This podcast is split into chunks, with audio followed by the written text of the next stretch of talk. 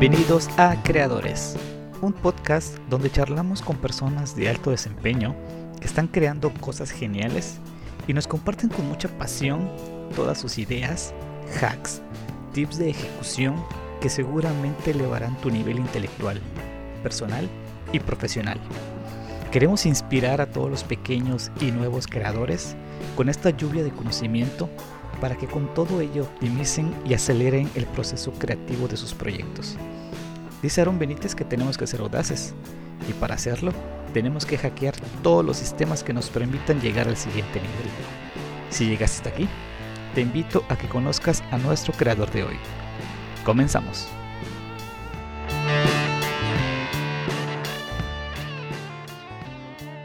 ¿Qué tal amigos? Bienvenidos al nuevo capítulo de Creadores, este podcast donde platicamos con personas de alto desempeño que están haciendo cosas súper interesantes en sus respectivos campos. El día de hoy estoy bastante emocionado porque eh, me acompaña una persona a la que personalmente sigo, sigo bastante de cerca. René, gracias, gracias, gracias, por estar aquí con nosotros. Entonces, pues nada, me, me, gustaría que en vez de que yo te presente, pues te presentaras eh, tú mismo y ya nos, nos arrancamos, ¿no? Ok, claro, pues de entrada un gusto estar acá, ya sabes que como platicamos la vez pasada, encantado de poder colaborar, ¿no? Eh, pues mi nombre es René Sandoval, yo soy ingeniero de software. Eh, actualmente, desde 2012 llevo trabajando profesionalmente en el desarrollo de, de software Valga, desde todos los puestos, desde analista hasta CTO. Eh, y, desde, y en el 2013 me empecé a meter en el tema de comunidades hasta la fecha, ¿no? He participado, organizado, coorganizado y ahorita organizo el Google Developer Group San Francisco de Campeche, que ya en este mayo cumplimos dos años justamente. Eh, y actualmente tengo el, el, puesto de Senior iOS Developer en una startup de, dedicada al, particularmente al tema de Open Banking aquí este, en el país. Y pues nada, un gusto estar por acá. Genial. Bien, eh, pues eres el segundo desarrollador que tenemos aquí. Y espero, espero encontrar. Yo sé que por ahí hay, debe de haber muchos más. Solamente que a veces, pues creo que por la, personalidad hay característica ahí de, los desarrolladores que no están muy en el mapa, ¿no? Como que son pocos los que se llevan ese estilo de estar, estar compartiendo contenido, cosas en redes sociales, mantenerse pues pues en público, para llamarla, en tu caso que, que organizas eh, todos tus, tus eventos. Eh, la mayoría de los desarrolladores que conozco pues, prefieren mantenerse en el, ahí en el bajo, bajo nivel, ¿no? Mejor trabajando y, jugando Xbox. Ya, ya, lo platicaremos sobre qué onda con, los, con las personalidades, ¿no? Pero bien, entiendo que es, que es una de tus pasiones, vives de, de la tecnología qué, mejor que una persona pueda decir, mi pasión es esta y gracias a Dios eso me da de comer, ¿no? Entonces, eh, me gustaría que me platiques cuándo fue ese momento en el que dijiste, yo me quiero dedicar a algo que, tenga que ver con computadoras. Ok. Eh, sí, ese momento lo tengo muy marcado en la, en la memoria. Recuerdo en ese momento, era, yo estaba en segundo de secundaria, tenía 13 años más o menos, dos o tres años yo creo. Y llegaron los, llegó, una escuela de Escárcega. Bueno, yo soy de Ishokap, un, un, ejido que está entre Champotón y Escárcega, donde hacen, donde hacen muebles. Eh, y llegaron a ofrecer el tema de cursos y vender computadoras, ese tipo de cosas. Y, y, daban unos, unos tickets o unos papeles para que vayan a visitarte a tu casa. Yo recuerdo que tomé uno y se lo llamé a mi mamá. Mamá, van a venir, no sé qué. Le dije a mi papá, bla, bla, van a venir. Hasta que llegó el día de que vinieron. Y que sí quiere decir, no quiere decir, que mi mamá, que mi papá quiere decir, no quiere decir. Decía sí, no, pues quiere decir o no quiere decir, me dijo mi papá, no. Pues sí, sí quiero bien. Y ya me fui este, a Escárcega. Y recuerdo perfectamente cuando llegué al centro de cómputo, abrí la puerta y vi la sala llena de computadoras. Y vi, vi chavos jugando, otros en, en, ese momento estaba de moda el chat.com de la carita amarilla. sí, sí, sí gente chateando. Tus salas y todo. Sí, Y dije, no, aquí soy. Esto, no sabía exactamente, vaya, cómo entrar a jugar, cómo entrar a eso, pero vaya, ya lo había visto y sabía que quería estar acá.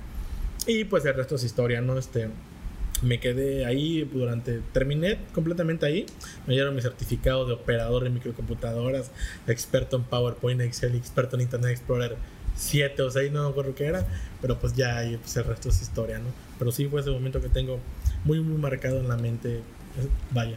Y luego eh, te pasas a estudiar la prepa, sales de, de, de tu, de tu casa, de tu comunidad y te vas a Escárcega, ¿no? Mm, este, ese, ese, ese tema de la escuela de computación era todos los sábados, estaba en la secundaria.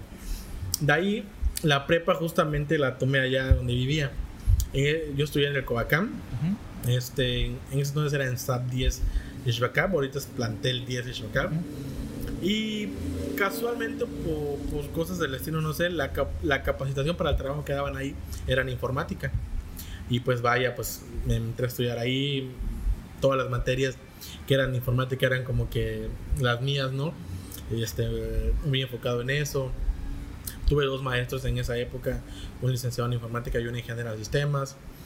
Eh, y en ese momento, recuerdo perfectamente que llegó el ICATCAN a dar el curso operador de microcomputadoras. Y yo entré a ese curso. Y vaya, te enseñaron lo mismo que ahí, pero aquí un poquito más a detalle. Recuerdo muy bien ese, a ese maestro que este, se llama Marcos Arteaga. No sé dónde, creo que estará, no sé dónde estará ahorita. Que nos enseñó todo eso para formatear y esto. Recuerdo cuando entonces empezaron de moda los sistemas desatenidos de Windows XP, ah, que el Colossus Edition y WinU Edition y no sé qué cosa, ¿no? Que da todos, discos ahí. Todos emocionados por cambiar el tema y no sé qué cosas, ¿no? Y aprendí mucho, recuerdo que obviamente, pero eso era todos los días, era después de la prepa ir al, lo dieron en el en el plantel, bueno, en el Covache en ese momento, y, e ir todos los días, todos los días. Y aparte tenía que ir el sábado a descarse. Recuerdo que llegó mi papá y me dijo, oye, pues, te estás yendo ahí todos los días. Eh, y luego descarse a los sábados. Quiere decir uno que tienes que decidirte por uno. Y yo lo recuerdo también porque pues yo lo, lo, me tocó ver escenarios semejantes después ahí en el pueblo y en la carrera donde cualquier otro chico hubiese dicho, ah, pues, mejor me voy a Escárcega, eh, pues voy ahí, paseo un rato, voy aquí, ahí. Y dije, no, yo no quiero ir a Escárcega, yo quiero quedarme acá porque aquí aprendo más. Y dije ir a Escárcega. Este, sí, dejé ir a Escárcega, ya terminé en este en la, esa especialidad en el ICATCA y me dieron mi diploma y todo. Y de hecho hubo un concurso a nivel este, estatal como que hacen, creo que es el, el CESTEC y el ICATCA. Y participé ahí, me fui como que directo a la final por eso y todo, ¿no? Creo en ese momento creo que hice una página web en Dreamweaver en ese momento y era lo máximo en ese momento. y sí, este, y ya, y fue ese tema del de la prepa. Y fue que de ahí ya después me pasé a, me vine a Campeche a, la carrera. Ya. ¿Cómo decides la, la, carrera que vas a estudiar? Oiga, yo, yo ya traía como que en la mente el tema de, informática, ¿no? De informática y todo, ¿por qué? Porque en ese entonces yo veía muchos, como el, director que estaba en ese momento en el Cobach donde estudiaba era de y platicábamos, ¿no? ¿Qué, Y aparte, cuando estuve en la, en la, prepa, siempre el Cobach, había hay un concurso que es este encuentro estatal de encuentro estatal de encuentro estatal este cultural académico y deportivo.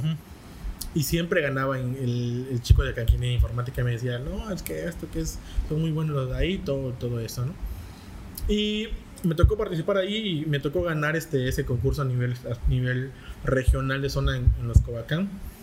Y me quedé con la idea de que no, que en Calquiní son muy buenos en la, escuela de informática, en, el tecnológico, irme para ahí, bla, bla, bla, ¿no? En ese entonces, esa escuela se acostumbraba a emitir convocatorias mm, muy particulares de, acerca de la Policía Federal. Y había, había como que un perfil que era Policía Federal con perfil de investigador, los que están en el área de inteligencia de la Policía Federal. yo quería meterme ahí, o sea, en la prepa todavía no sabía programar, sabía un montón de cosas de informática y que de crear cositas y accesos directos los y los famosos BAT para y ese tipo de cosas, un montón de cosas, ¿no? Armar, desarmar, mover aquí, mover ahí, pero no sabía aún el tema de programación. Y ha sido aplicar para eso o intentar aplicar, pero por cosas del destino no se pudo. Y vine a estudiar aquí al TEC Campeche. Y pues vaya, ya elegí la carrera que era la que eh, pues venía, a la que iba a ir ahí a Calquiní, que era informática, y vine acá pues a buscar informática, ¿no? Pues eh, pues ya el resto es historia, ¿no? De acuerdo. Bien. En- eh, pues por ahí, por lo poquito que sé, el, el mayor impulso o lo que te hizo involucrarte un poquito más en todo este rollo de la tecnología fue el participar activamente en comunidades, ¿no? A ti te tocó la suerte, porque uh, yo cuando estudié no había tal cual un grupo de chavos que tuvieran iniciativa, yo tampoco la tenía, de hacer cosas. Entonces conoces a gente de comunidades y te empiezas a involucrar con ellos. Platícame un poquito cómo, cómo estuvo eso. Yo recuerdo, aquí antes había una comunidad que se llamaba Usuarios GNU. Primero estaba Tequila Valley y después chicos de ahí formaron grupo de usuarios Linux Campeche. Yo llegué a la comunidad a conocer a los chicos de la comunidad de Tequila Valley el último año que estaban, que estaban juntos, porque creo que aquí en Rapidísimo tomaban los jueves de código o no sé qué cosa. Ujú. Y yo llegué con ellos, no sé si recuerdas, ubicas el, el Congreso TI, el primer Congreso TI. Ajá. Y eso lo conocí Pablo García. Esos chavos organizaron el primer Congreso TI. Yo estuve, no estuve, no todavía no era parte, pero los conocía. Ya. Y estuve ahí y todo. Padrísimo, de hecho, que no se volvió a hacer. No se volvió a hacer. Que pues habían dicho, cada año se va a hacer y esto. Y pues, es lamentable porque estuvo muy bueno para los que nos gustaron, porque me la pasé ahí Sí, todos yo, los yo días. ¿no? fui y fui desde temprano y recuerdo que salía hasta que terminó. Y lo padre y lo innovador que era, que eran actividades al mismo tiempo. Actividades paralelas, no podías ir acá y acá y acá. Y yo, fue mucha gente. Yo recuerdo que había Bastante muchísima gente. gente. Sí, estuvo padrísimo. Estuvo padre esa parte. Bueno, yo los conocí a ellos meses antes, pero ya los conocí ahí. Y hicieron ese evento y se, Ya no se volvió a hacer. nos ya nos armaron. De ahí nació la comunidad Geno Linux Campeche, que yo la conozco por unos conocidos en Twitter, así me meto. Y pues desde entonces me volví este, ahí, ¿no? Yo estuve usando Linux como tres años. Como tres años estuve en el mundo de Linux con ellos en la comunidad. Ujú. Me tocó usar Ubuntu, me tocó usar. Me, me casé con Debian, de plano yo me identifico como Debianita o Debiatano. Estuve como dos años con Debian y un año con Ubuntu. De los que ya andabas predicando. No, no usen Windows. Definitivamente. Tengo unas fotos donde andaba con playeras de Debian, pulseras de Debian, botones de Debian. fui, fui promotor estudiantil de Mozilla Firefox en ese momento, Mozilla Reps. Imprim- clásico, ¿no? Imprimiendo. O sea, no, no, no, no, no ganabas nada porque es una realidad. Imprimiendo este panfletos, este, esto para que mira, Mozilla es lo mejor y Sí, sí, sí. lo recuerdo perfectamente, vaya, porque al final como acabé en el tema de, Apple, ¿no? Y de iOS, es como que me dicen amigos, ¿qué te convertiste? Sí, sí, ¿qué Te convertiste en lo que jugaste, vas a destruir. Ah, es la verdad, pero pues vaya, eso me hizo aprender un montón, un montón. Eh, conocí a estos chicos, empezamos en la comunidad, organizamos, de hecho, yo participé como, taller, como taller, tallerista en, el, en, el- en la Flysol del 2012, que fue en el TEC, en la sede del TEC de Monterrey aquí, del centro. Fui, fui tallerista y un taller de Blender en ese momento. Y el otro año fui coorganizador, organizamos el Flysol 2013, lo organizamos en el en el en el en el- la Universidad René Descartes. Ok. Ahí organizamos este, esa edición del Flysol y ya se acabó, o sea, no ya no hicimos mal, igual los que estaban ahí buscaron chamba, otros para aquí, desapareció este ya esa comunidad y pues en el Inter pues ya no hubo nada aquí en Campeche como tal. Y era lo que siempre yo decía y que adolecía, no. Vaya, yo creo que ya es súper trillado, súper cansado y no sé si tiene cabida o no la, compara- la comparación, pero en el centro y norte del país, o sea, que, vaya, antes de pandemia, claro, era que llegaba fines de semana, que normalmente se hace jueves, viernes y sábado. ¿A qué evento voy? Hay como 100 eventos. Sí. ¿A cuál voy a ir? O voy a este, este chavo que es Google Developer Expert, o a este que está en IBM, o a este que está en Google, ¿a cuál voy? Es así, ¿no? Porque tenía conocidos ahí y lo veía. O sea, recuerdo que desde entonces yo estaba escrito en el Meetup, ver que había, pero nada más verlo de lejitos. Y era como que, ¿por qué no tenemos esto acá? ¿Por qué no lo tenemos? Lo necesitamos. Y en ese inter me metía de todo lo que había en la escuela, qué cursos, qué esto, qué talleres, que los clásicos SG virtual, no sé si los SG virtual que las escuelas lo bajaban y te lo daban. A todo, ¿no? Era como de que como que muy en ese tema como prefería quedarme a, a escuchar en la tarde un viernes hasta las 6 de la tarde una charla de esas que irme para ahí. Y vaya me sirvió mucho. Y vaya, y después vaya de varios años después vaya me ha tocado ser conferencista en SG virtual en dos ocasiones. Ya en la edición pasada fui conferencista y hace como cuatro años me tocó ser conferencista en SG virtual igual. Y sí, me ayudó bastante estar en este, en ese tema de comunidades. De ahí ya no hizo ninguna comunidad, pero con los compañeros de la escuela de mi grupo, era como que, oye, vamos a reunirnos los jueves, vamos a estudiar sobre esto, leer sobre esto, vamos a, a, hacer esto. Y lo hicimos algunos meses, pero ya después ya no se pudo, ¿no? Pero, pero sí, conocer a esas personas. Bueno, en ese Inter los, del 2013 más o menos, organizaron un DevFest del programa de Google Developers de los GDG aquí en, en Mérida y me tocó ir casualmente fue como que ese, puedo decir que ese punto de ese Dead Fest al que fui fue lo que estalló y revolucionó, hay que hacer esto.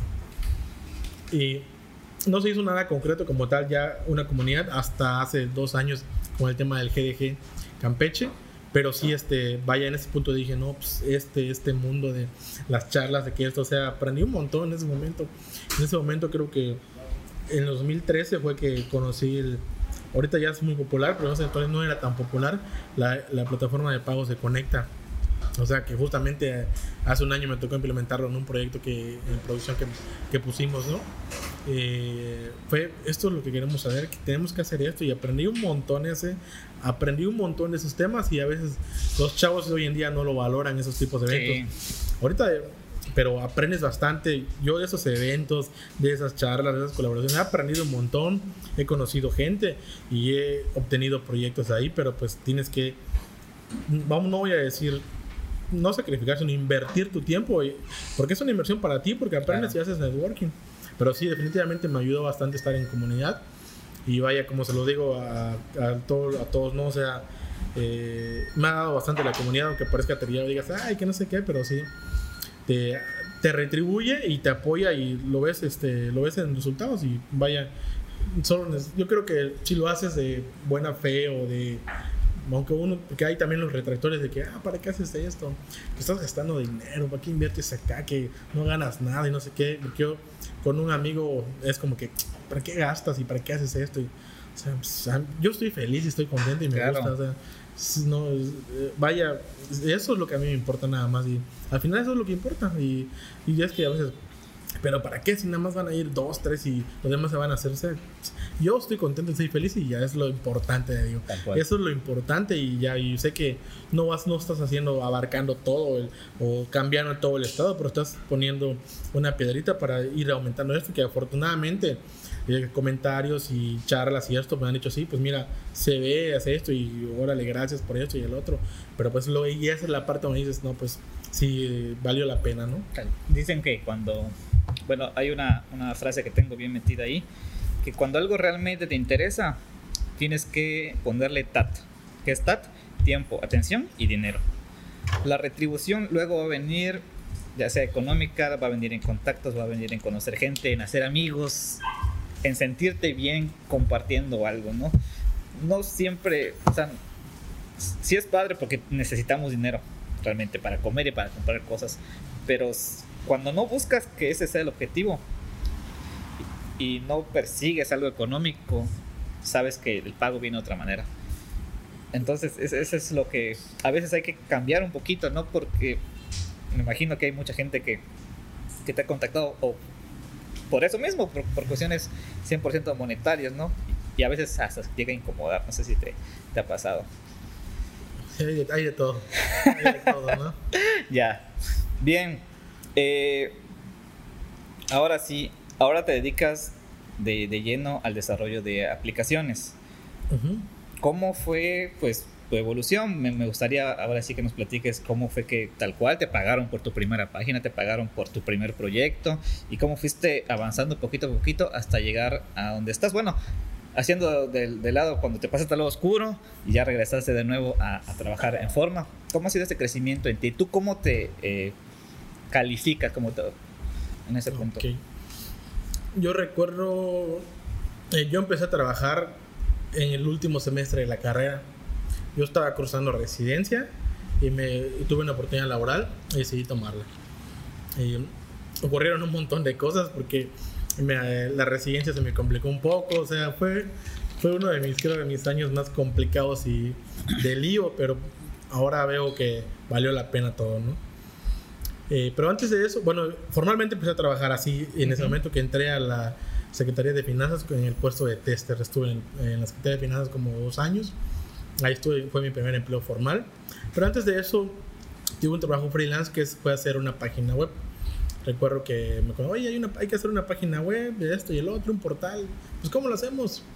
En ese momento yo eh, tenía un portal, un micrositio, de hecho, que se llamaba Bachiller en Sandoval Técnico en Informática. Tenía mi portal, lo había montado, en un hosting gratuito y todo ese tema, ¿no?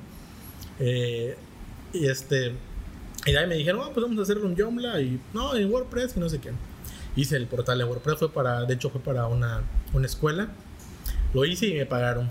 Me pagaron en ese portal mm, más o menos, no recuerdo la cantidad, pero lo primero que hice con ese dinero de, de mi primer proyecto, el, que fue una página web en WordPress, fue comprarme una Mac. Me compré una Mac la de 2012 y fue que fue mi camino al lado oscuro, ¿no? Sí, sí. ¿Por qué? Porque, oye, es que mira esto. Te bendice, te bendice. Porque habían amigos que ya, en ese, eh, la persona que conocí en ese momento, los conocidos, este, tenían Mac y veía y esto, y vaya, es todo lo que hago en Linux, pero bonito. Más bonito. claro. Y tiene una manzanita que brilla. Es todo, lo, es todo lo que yo hago en Linux, porque pues, el tema, vaya, si eres, este, estás en el tema de Unix o Linux, la, vaya, yo no he conocido un Linuxero real que no quiera usar la consola o que prefiera usar algo así, ¿no? Y te acostumbras y era todo lo que hacía. Tenía Unix y esto y eh, corre más rápido todo definitivamente, la batería le dura una hora más y todo y ya. Me metí ahí, de ahí empecé a hacer este PHP como la mayoría de los programadores. En Vice creo que uno o dos sistemas en PHP de la patada, porque recuerdo que estaba con un, un con un chico que, que estaba que estábamos apoyando y me hacía como core review de mi código, como que, ¿qué es esto? Me dice, ¿por qué metes HTML dentro de PHP? Esto va aquí, esto va en la vista, esto en el controlador, y yo, pues funciona, funciona, funciona digo, no. Oye, fue un rollo, yo creo que decían las escondidas mías, este René, puras tonterías, así, no sé qué cosa, ¿no? Estaba aprendiendo, o sea, apenas tenía meses o un año en, en el tema y de PHP y así, ¿no? De ahí aprendí, este, en ese Inter aprendí este, C Sharp cuando estaba trabajando ahí en la Secretaría de Finanzas.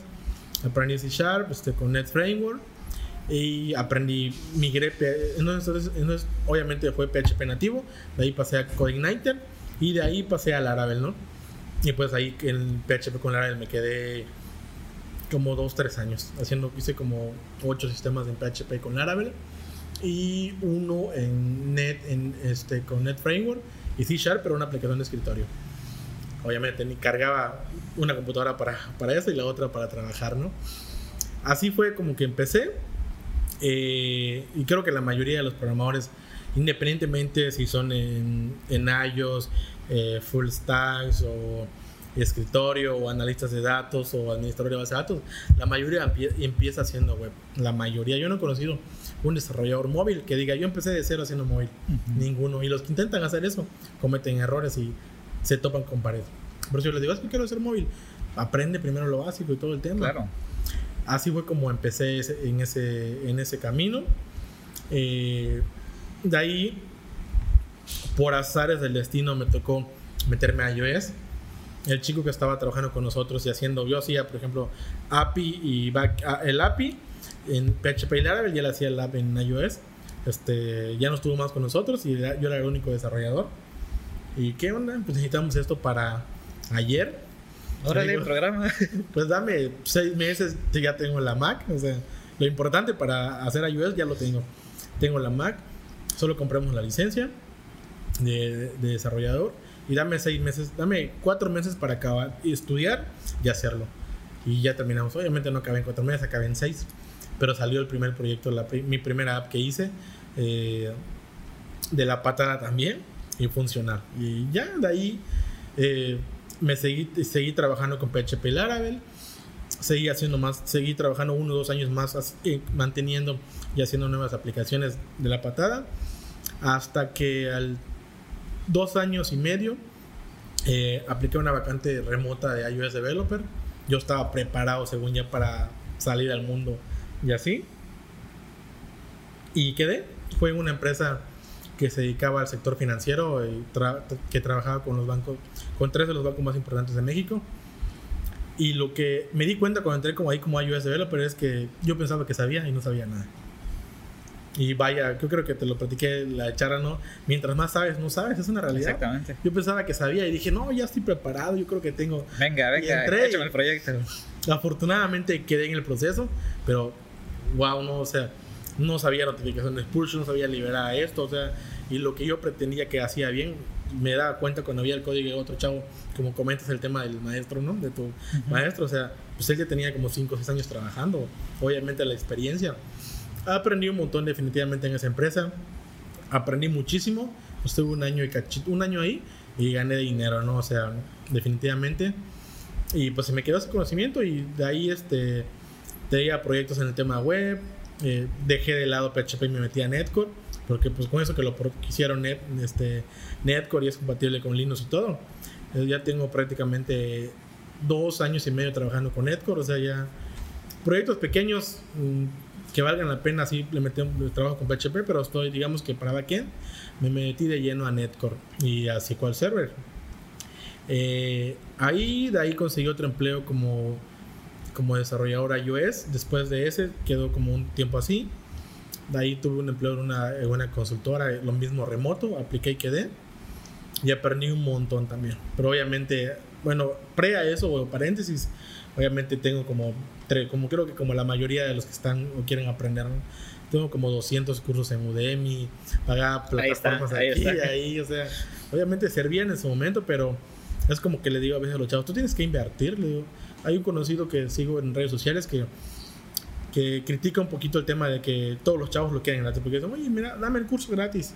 Oye, te lo voy a dar gratis, pero a mí me costó algo. Claro. De perdido, no sé, pídemelo por favor. O Invítame un café. regálame un retweet o algo, ¿no? Dámelo gratis y vaya, no se dan cuenta todo lo que hay este detrás. O sea, parece fácil y todo, pero hay mucho detrás. La persona tiene que invertir en crear el curso. Este podcast que estás teniendo es inversión de tiempo, inversión de dinero, todo es inversión, pero muchos no se dan cuenta y no se dan cuenta de todo lo que hay detrás y todo lo que hay que sacrificar.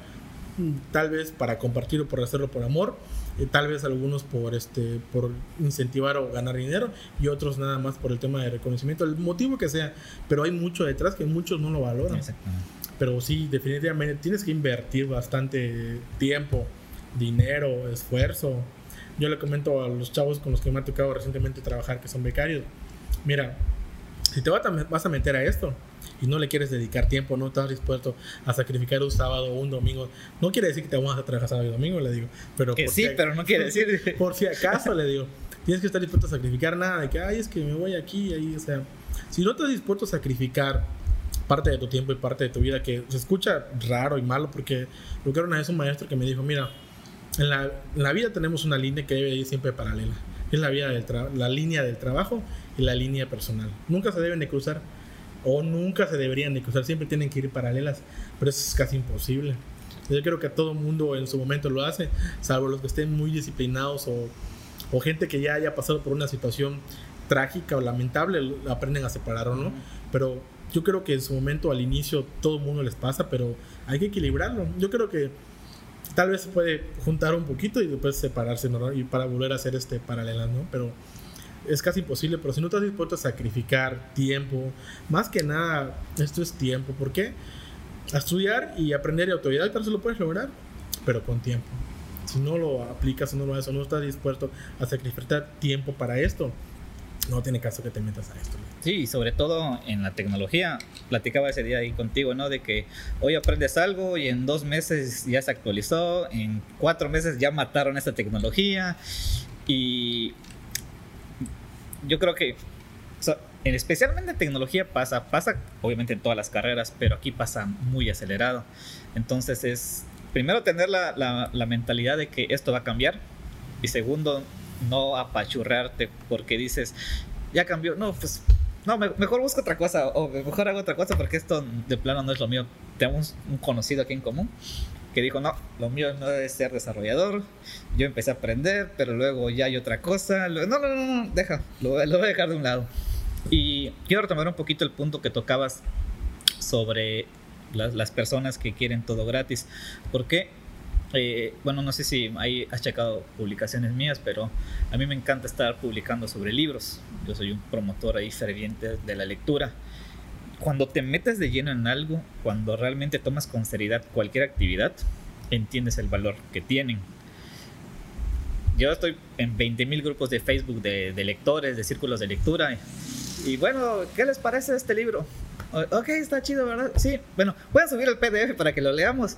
Y yo así como que un autor normal tarda hasta dos años escribiendo un libro y el libro te cuesta 300 pesos.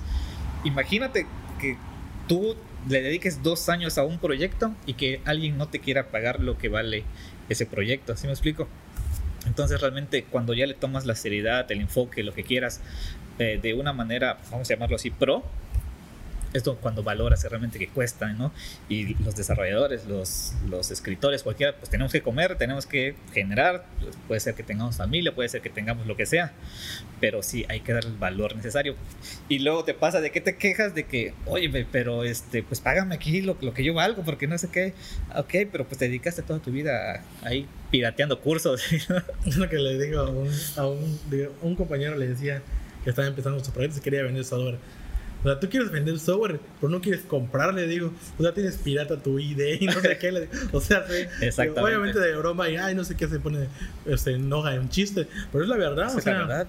quieres vender software, pues compra software, ¿verdad? Pirateando todo, le digo, es es gracioso, pero igual incongruente a la vez, ¿no? Sí, sí, la licencia está ahí es porque hubo un grupo de desarrolladores que estuvo sentado ahí trabajando en desarrollar el proyecto, pues hay que pagar ese trabajo.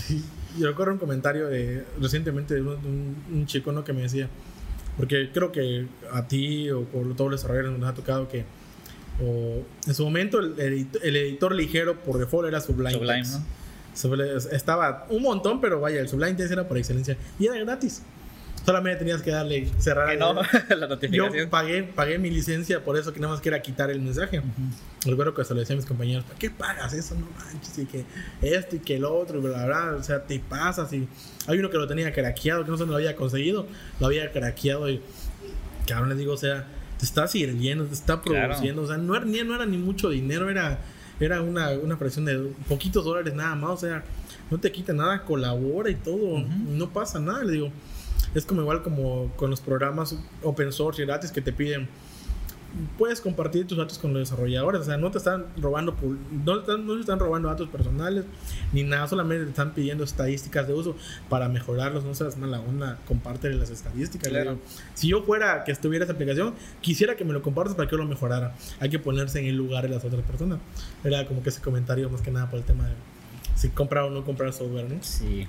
Haciendo un paréntesis, cuando le llega a su correo este encuestas de programas, resuélvanlas. A mí me mandaron una camisa, una libreta de JetBrains que tardó casi un ah, año en llegar y yo así como que, ¿y esto? Y yo me acordé que, ah, sí, yo hice una encuesta. Una encuesta de desarrolladores. Sí, y ya me llegó y pues qué padre, ¿no? Sí, a mí me tocó igual ganar así varios premios en eso, pero sí, eh, es dedicar un poquito de tiempo, pero es ayudar, es ayudar, es ayudar este, un poquito que vaya, pon en tu lugar que tú estás trabajando ahí, quisieras que te apoyen con esa información. Claro. Y hay un incentivo, ¿no? Sí, háganlo, resuelvan encuestas. Sí, resuelvan encuestas, de verdad.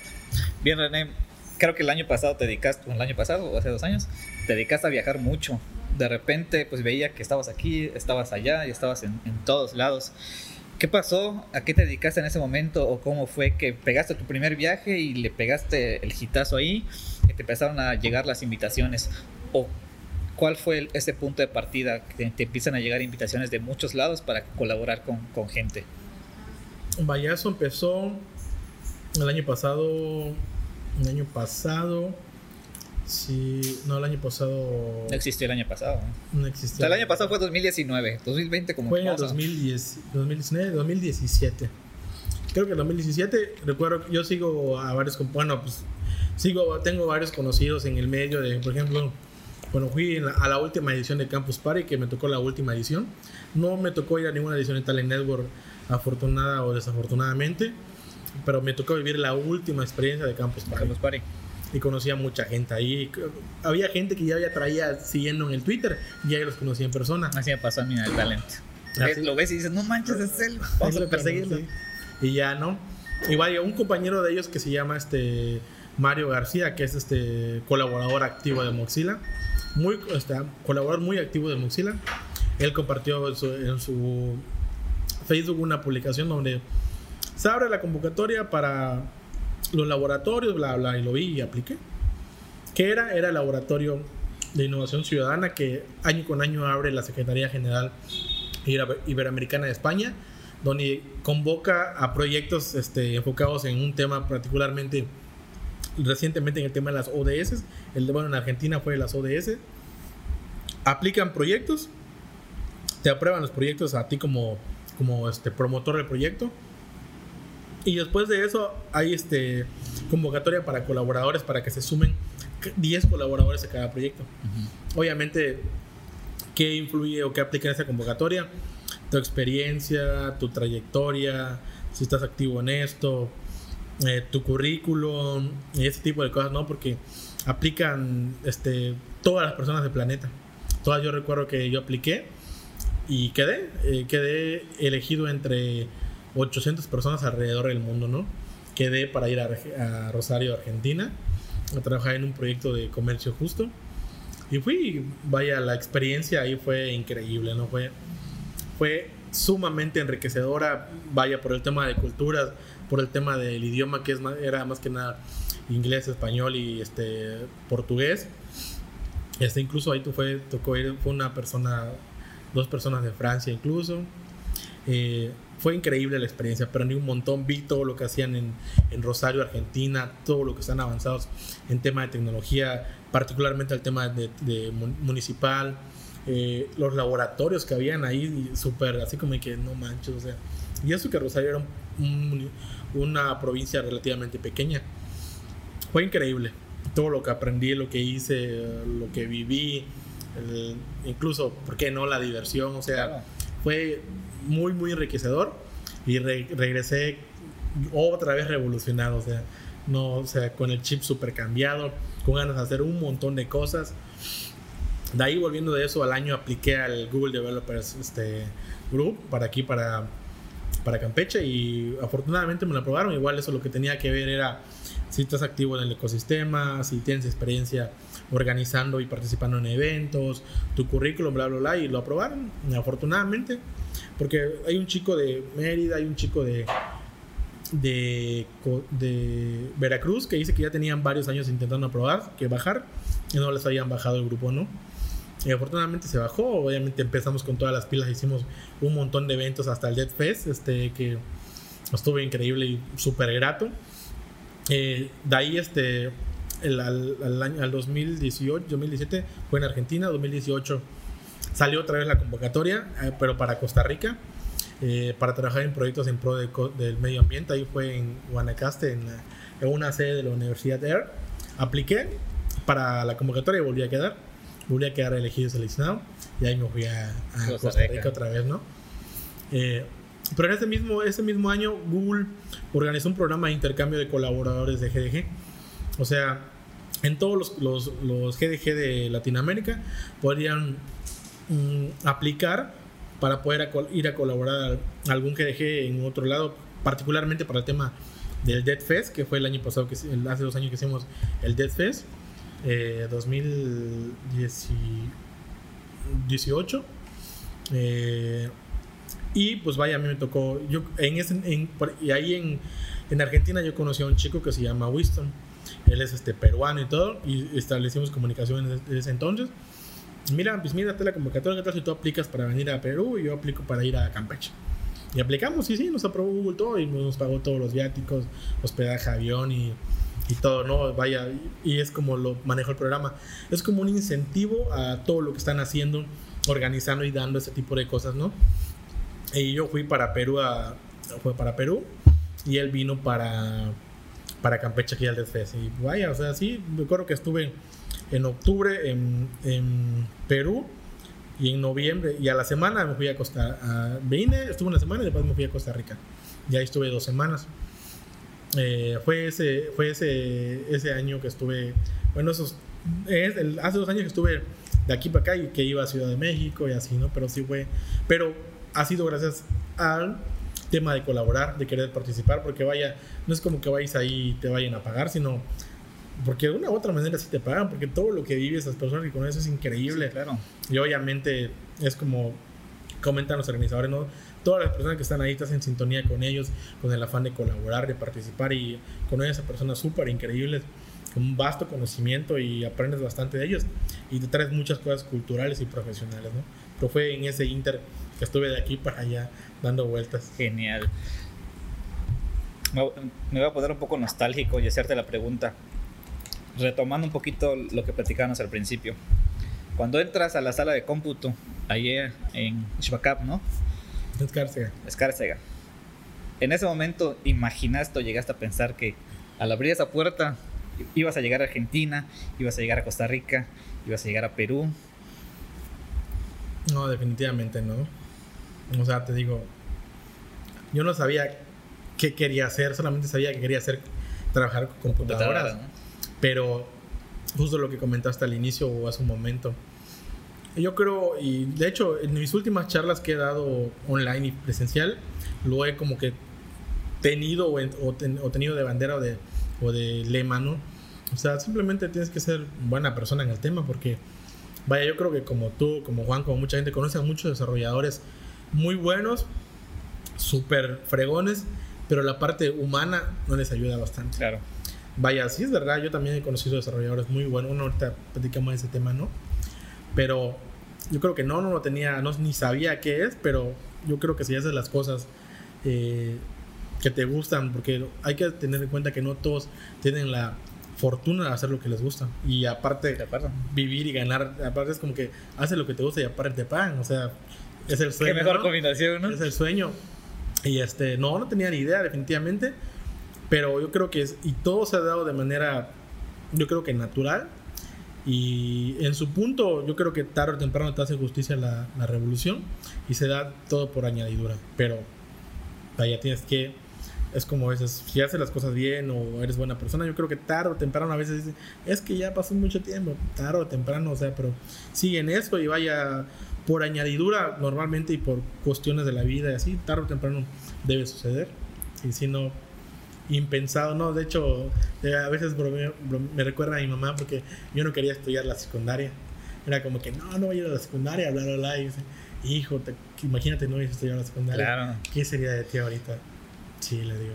Pero bueno, ya es historia pasada. sí, la estudié, dice.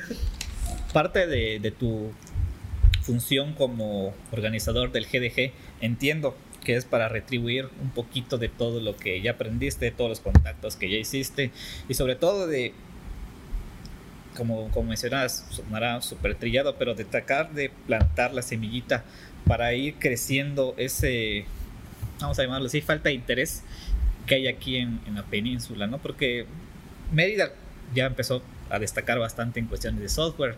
Eh, Chiapas no sé realmente, solo conozco los de código facilito, no sé si hay otra, otra cosa. Pero en Campeche eh, sí realmente estamos bastante apagados y hay que ver la realidad. A mí me tocó hace dos años ir al, Talent y dices, no, pues aquí nos llevan 10, 20, 30 años, ¿no? Acá hay, hay de todo prácticamente. Hablando de, de la ciudad en sí, todo está digitalizado ya, realmente el papel ya casi no existe todo es por, por aplicaciones, por servicios, conoces mucha gente, hay muchísimas startups, hay muchas empresas donde trabajar, hay mucha contaminación igual, pero eh, retomando, eh, ¿cuál es tu función? ¿Cuál es tu objetivo? Tal, primero de fundar el GDG y luego de darle la continuidad, me dice que tienes dos años. ¿Y qué viene, qué viene para, para, ese, para ese proyecto a mediano, a mediano plazo? Sí, definitivamente el objetivo principal y vaya, el otro día intentaba hacer memoria o números. Creo que desde que estoy acá ya llevo aproximadamente entre charlas y talleres y conferencias, como 200 conferencias aquí en Campeche, en universidades, tecnológicos, eventos, más o menos llevo como 200 impartidas. Y obviamente, bueno, la última que di fue para el TEG en un congreso que hicieron hace dos días, una charla, un taller de blockchain. Y le decía a un amigo, o sea, es increíble todo lo que ha pasado todo lo que hemos mejorado en tema, porque yo creo que como tú, como Juan, como todos, la primera vez que estás hablando algo como que, vaya, te pones a verle como que no puede ser, ese era yo. Eh, vaya, pero pues sí, lo increíble lo que hemos mejorado, le decía este, a un amigo, no a Toño, le decía, es increíble lo que hemos mejorado, lo que se ha hecho. Eh, tú con tu tema que traes con Startup Campeche, eh, con el tema del GDG y esto, o sea, se ha logrado cosas interesantes y nos ha retribuido en el tema personal intelectual de manejo de palabras. Es, es increíble, le digo, y haciendo números, ¿no? Pero el punto era de que cuando estábamos nosotros, como tanto tú como Juan, no había nada, o sea, y hubieses deseado, incluso hasta pagado, para que hubiera eso. Yo hubiese pagado para ir a un evento, o sea, definitivamente, y no había. Ok, vamos a, a tratar de hacer eso. ¿Por qué? Tal vez para sanar esa, esa ausencia o algo, o colaborar, o sea, porque es como te digo hace ratito, o sea, es como que muy criticado porque me han dicho varias personas, ¿para qué haces esto? O sea, y una vez me preguntaron, ¿y cuánto les están pagando? Y no sé qué. Pues nada. ¿Cuánto te pasa Google al mes? ¿Cuánto le están pagando? Pues nada. Nada. ¿Y por qué lo hacen? Porque les gusta hacerlo. ¿Pero dónde agarran dinero? Pues cada quien pone de su bolsa. ¿Pero y qué? Y sé que no lo comprenden, no lo entienden.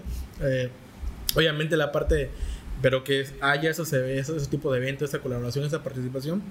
Y vaya, nos ha tocado, en general me ha tocado que he dado charlas y talleres y, los chavos te lo agradecen, como que muchas gracias y estos eventos. El tema de después fue increíble y fue, lo recuerdo porque estuvo buenísimo y superó todas las expectativas y toda la gente súper contenta y así como que nosotros esperábamos, no sé, cuando mucho 50 ya estábamos súper servidos, ¿no?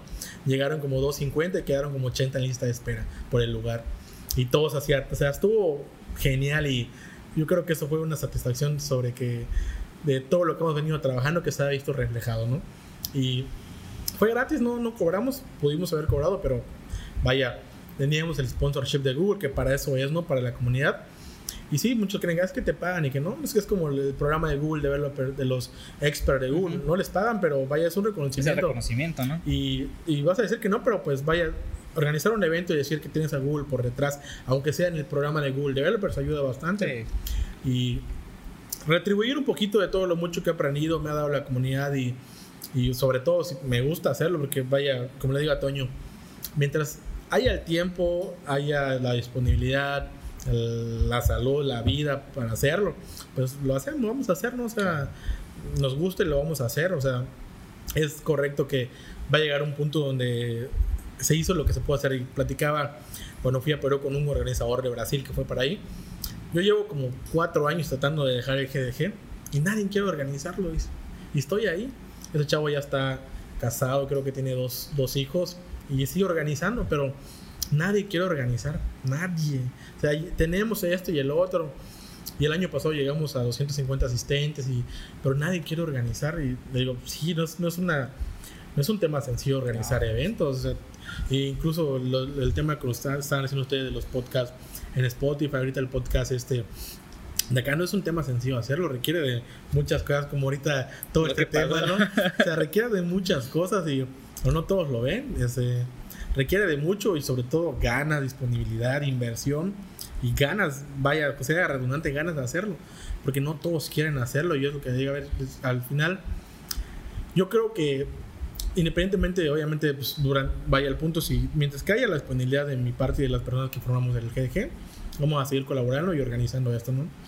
Sé que, no, sé que no voy a estar organizando, colaborando eternamente, pero ojalá que la gente, los chavos que vienen detrás, este, tomen la batuta o la disponibilidad de hacerlo, porque al final el beneficio es para ellos. Y yo hablo de mi caso particular, por estar en comunidad, la verdad he llegado y he, conocido, trabajado y en lo que estoy ahorita. Y me dicen, es que este y que el otro, sí, pero pues mira, ahorita esto. Mm, pero, pero no sé, mejor luego. Y así, ¿no? Pero sí, definitivamente eso.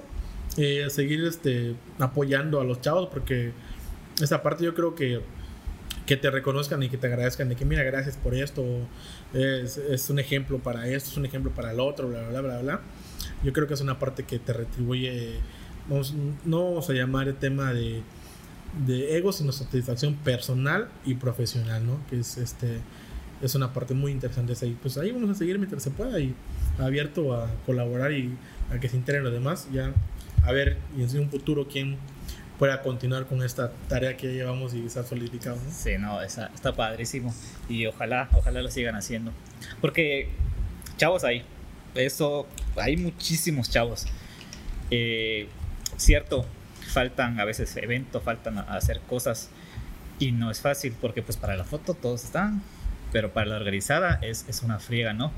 Y sí, ojalá que ya tienes tú esto y alguien por ahí al escucharte diga, pues voy a crear mi comunidad, ¿va? Y sabe que esto es comunidad. Si se contactan contigo, conmigo, con quien sea, seguramente va a haber, va a haber el apoyo. Sí, eso es más importante, ¿no? Aprender eso, que es comunidad, porque pasa en todos lados que hay el ego y, el ego y las fricciones de comunidad, ahí ya deja de ser comunidad. Dicen que hay que, que los buenos desarrolladores se caracterizan, pero porque son buenas personas ahí es una, una frasita que escuché hace, ya tiene ratito, como un año. Dice, no, si tú quieres, cuando encuentras un buen desarrollador así, bueno, bueno, te vas a dar cuenta que es buenísima gente, buenísima persona. Entonces, bueno, tal vez los que empiezan allá a dar sus pininas, como que se les sube el código a la cabeza y ya nos queremos un poquito más dioses, ¿no? Ya para ir terminando, René. Eh, hay una frasecita por ahí y ya vamos a meternos un poquito más al tema técnico. Una publicación que tengo vaga tuya y te digo porque me funcionó luego. decía, creo que estás haciendo un, proyecto para ponerse un poquito en contexto. Y que algo que una persona no sé cuánto tiempo tenía que no podía resolver. Y yendo a la documentación oficial del lenguaje con el que estabas trabajando, leyendo, tan, lo respondiste, lo resolviste, perdón, rapidito, ¿no? Me pasó a mí, pero no con, con desarrollo, estaba eh, haciendo un diseñito con Photoshop y quería un efecto en particular quería una herramienta que me hacía falta por ahí. Entré a YouTube, ya sabes, ¿cómo hacer esto? No sé Y nada, nada, no había nada, así que no me quería echar 20 minutos solamente para buscar una herramienta. Algo se me pasó por la mente y dije, pues voy a la página Adobe, ¿no? Adobe, Photoshop, buscador, medio puse ahí, me completó. ¡Tum! Ah, es esta herramienta, listo. Entonces, hablando en, tu caso de, de software, de programación, ¿Qué hack, para gente que ya está un poquito metido ahí, le puedes dar a las personas que se dedican a escribir código para que optimicen sus procesos de trabajo? Ok. En ese tema particular que comentas, sí, es definitivamente, yo se lo digo a todos los compañeros eh, con los que he trabajado y me ha tocado trabajar, todo está en la documentación, solo hay que dedicarle tiempo y ese es un error que cometen los desarrolladores nuevos, no quieren leer documentación no quieren, incluso cuando ven videos, se van hasta el final del video y después allá lo que se pasaron. No, tienes que leerlo todo porque si no, no, no tienes que, está todo ahí, solo tienes que leer y buscar y te va a ayudar a ti. Pero sí, es un caso particular y a todos nos ha pasado. Yo creo, a mí lo que me ha servido bastante en este tema, una de las prácticas que yo hago mucho es que cuando voy a hacer un proyecto, por ejemplo, recientemente me tocó trabajar, hacer un SDK para iOS eh, yo lo que hago es buscar proyectos de ejemplo. O sea, si voy a hacer, o sea, veo qué empresas o qué repositorios open source hay en GitHub de, de SDKs y los descargo. Yo me pasó cuando inicié con, perdón, con, con Netcore. Me descargué creo como 50 proyectos de arquitecturas de Netcore y eso, y me las chuté todas, ver qué tomar de cada una, obviamente son open source con el respectivo crédito y ver, tomar, y de todo eso armé una. Pero pues tienes que leer, o sea, creo que es muy trillado y leer código de otras personas con experiencia y así, te ayuda, te ayuda a pensar, te ayuda, ah, mira, yo lo iba a hacer así, pero veo que este chico lo hizo así, pero veo que este chico lo hizo así. Mm, entonces puedo combinarlo y hacer esto. Eso sí, yo se lo recomiendo a todos que lean código de otras personas. Y en GitHub tú puedes poner lo que sea, va a ser un sistema de votaciones, voting, no sé, con lo que sea, pero todo está en hay muchos ejemplos en GitHub que te pueden servir. A mí me han servido. Eso, es una práctica que siempre hago. Y pues estás todo open source y libre. Yo creo que sería una de las prácticas este, que les va a ayudar bastante. Eh, y me ha ayudado mucho a mí. Eh, definitivamente leer la documentación. Es muy trillado y muchos no lo hacen, valga la redundancia, pero hay que hacerlo sí o sí. Y eh, yo creo que hay una, hay una frase que muy, este, eh, muy presente que tengo y que me ha tocado vivir mucho, ¿no? Independientemente de lo mucho que sepas, siempre va a haber una persona que va a saber más que tú. Siempre. De ahí entra la parte que platicamos hace rato de que los egos y esto y así, ¿no? Vaya, o sea, aprende de esta persona, aprende, déjate enseñar porque en el tema de desarrollo somos eternos aprendices, siempre, siempre. Y siempre hay gente que sabe, tú crees que sabes mucho, pero hay gente que sabe mucho más.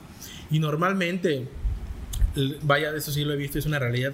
La gente que está en comunidad y todo está abierta a colaborar y a enseñar. O sea, aprende de esas personas. No dejes que el ego se te suba a la cabeza porque, vaya, yo he conocido gente muy, muy buena, súper buena, que son este, increíblemente buenos en, en, su trabajo y en su lenguaje, pero personalmente no, no, no se dan a colaborar. Y eso ha hecho que se queden estancados en donde están. Y los ves de hace dos años a la fecha, o tres, y siguen donde están. Claro. Y sí, muy buenos y trabajan aquí, ahí, pero pues siempre solos y siempre así, pero vaya, independientemente de eso, no vas a crecer y te vas a quedar. Yo lo digo desde mi punto de vista muy personal. Claro, van a decir que están contentos así, pero es una opinión muy personal y que, que ha coincidido con muchos, muchos este, colegas que lo, que lo hemos platicado, ¿no?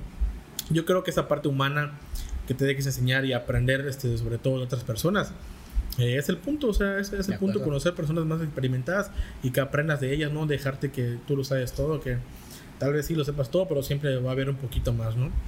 Eh, eso que serían como que las ahí y le dejo la frase que últimamente he usado en mi presentación, no, sé buena persona, ya, o sea, sé buena persona, se te van a abrir puertas, se te van a ir y sí pasa igual eso de que este que en el tema de los programadores somos como, muy cerrados, como que serios y como que ermitaños y no sé qué.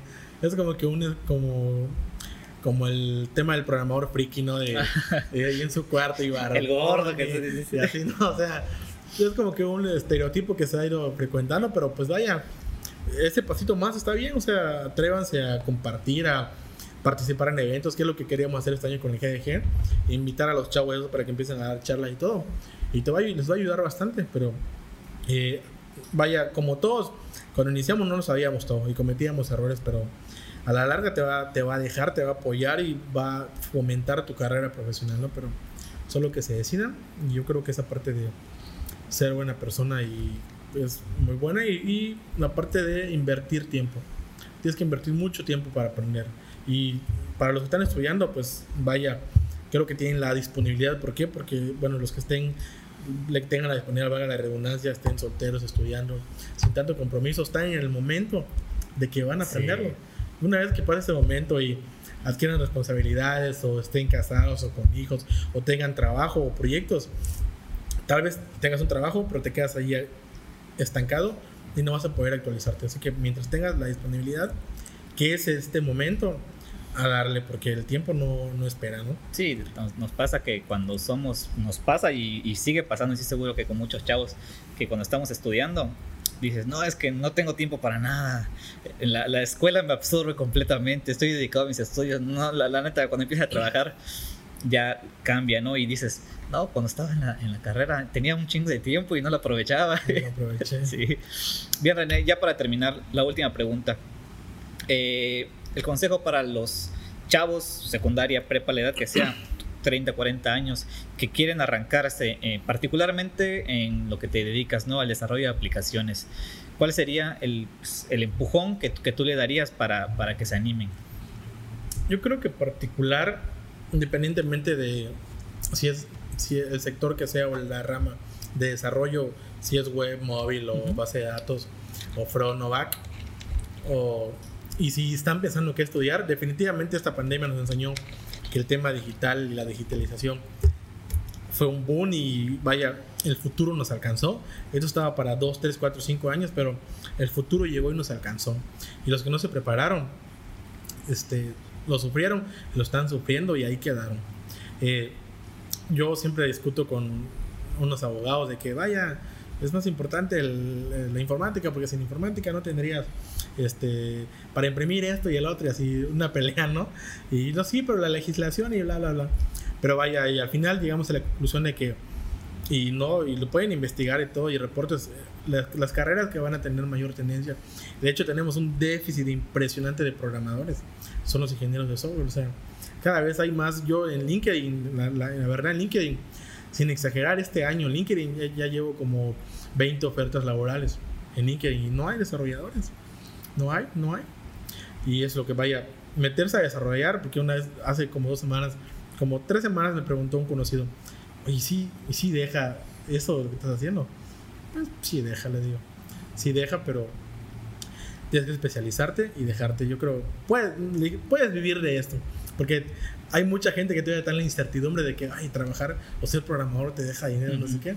Vaya, vete al, velo con los programadores que están en, en, Guadalajara, Monterrey, en Silicon Valley, gente que ahorita con la pandemia trabajar remoto, pues yo estoy trabajando remoto, o sea, y te da la flexibilidad increíble trabajando en una startup de, este, de Latinoamérica desde tu casa, o sea, obviamente si te mueves al centro todo es más complicado y más gasto, pero ahorita está la disponibilidad y va a seguir la disponibilidad así, como muchas empresas que han migrado, ¿no?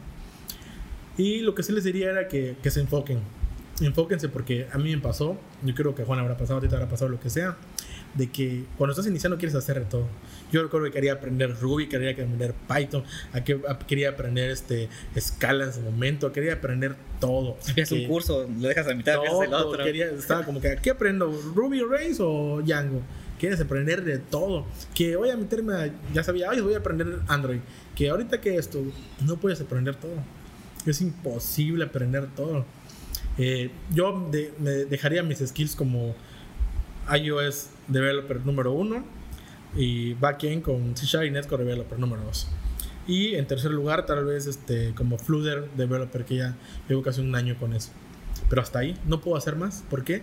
Porque no te alcanza el tiempo. Y me tocó verlo, o sea, enfóquense, enfóquense desde el inicio, les va a facilitar más. Si vas a hacer backend, dedícate a backend. Si vas a hacer PHP, vuélvete el mejor en PHP, lee documentación, actualízate, escribe. A mí me tocó en su momento ver el blog de Duilio Palacios de Style.net y me tocó ser colaborador en la, en la primera generación de Style me tocó ser colaborador, creo que aporté, no sé, 20, 20 30 dólares y ya aparecía mi nombre como fundador y colaborador Style, ¿no? Me tocó porque aprendí un montón con él, pero ese, lo, bueno, el punto es de que ese chavo se metía a las entrañas del framework y veía aquí, veía cómo funcionaba y eso le ayudaba bastante. Hay que hacer eso. Si te vas a dedicar a backend con PHP, dedícate y sea el mejor.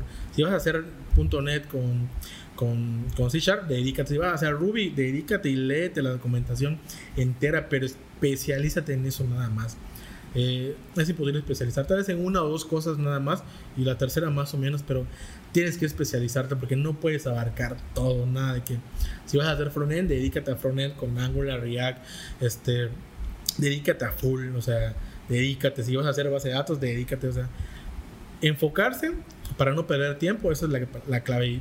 Muchos van a decir, no, sí puedo, no, no puedes, o sea, es imposible y te vas a ahorrar tiempo. O sea, ese, creo que es uno de los consejos importantes que les daría, que se enfoquen en lo que quieran ser y de lleno ahí. Y les va a facilitar y acortar mucho el trabajo y la vida profesional. No, genial. Sí, de verdad que, el, eh, de hecho, enfocar, enfoque, como quieras ponerlo, es una de mis palabras preferidas. Enfoque y contexto, para mí las, las utilizo muchísimo, porque hasta hace poco, ¿no? Yo puedo decir que hace poco me cayó el 20 de que si te enfocas, la vida, la vida cambia muchísimo, pero sí, muchísimo. Tú mismo te sorprendes de todas las cosas que puedes lograr hacer cuando te enfocas. Eh, estaba leyendo, por ejemplo, hace unos días, algo que le llaman el proceso del trabajo profundo, que es tal cual de que si te pones a hacer una tarea específica o necesitas hacer algo en específico, desactiva todo acá, ponte cómodo, este, no sé, crea tu ecosistema adecuado en ese momento y boom, te pones a trabajar, a trabajar, a trabajar, a trabajar. ¿Cómo sabes que ya llegaste a ese proceso de estado profundo? Cuando ya te dieron cuatro horas y no viste pasar ese tiempo, cuando dijiste, ay, cuatro de la tarde no he comido. Sí pasa. Y realmente puedes medir cuánto avanzaste, puedes medir realmente si progresaste bien y dices, ah, caray, mira, realmente cuando te enfocas las cosas que puedes lograr hacer, ¿no? Entonces, ya vamos cerrando, René. De verdad, te agradezco. Hoy, a, pesar de los detallitos técnicos que tuvimos, que sabes que pasan, te agradezco tu tiempo. Te agradezco el que, primero que nada, me hayas aceptado la invitación de venir. Te cambié ahí la, el lugar. Hoy estamos desde aquí, desde T Singular. Y pues nada, es una, una persona que, que realmente sigo, sigo bastante tu trabajo, así como a bastantes personas que, que me gusta, me llama la atención lo que están haciendo y qué mejor que esto motive a que varias personas, muchas personas empiecen a hacer cosas y cosas increíbles, ¿no? De verdad, muchísimas gracias por, por estar aquí, por acompañarnos y esperemos que cuando estemos en el capítulo 30, 35, regreses a ver qué, qué podemos chismear de nuevo. Claro, pues Dale. eh, te mando gracias y encantado, ¿no? Y pues ahí estamos, cualquier cosa. Busquen en Facebook, de verdad, buenos hacks de desarrollo. Gracias, René. Vale, Cristian, encantado. thank you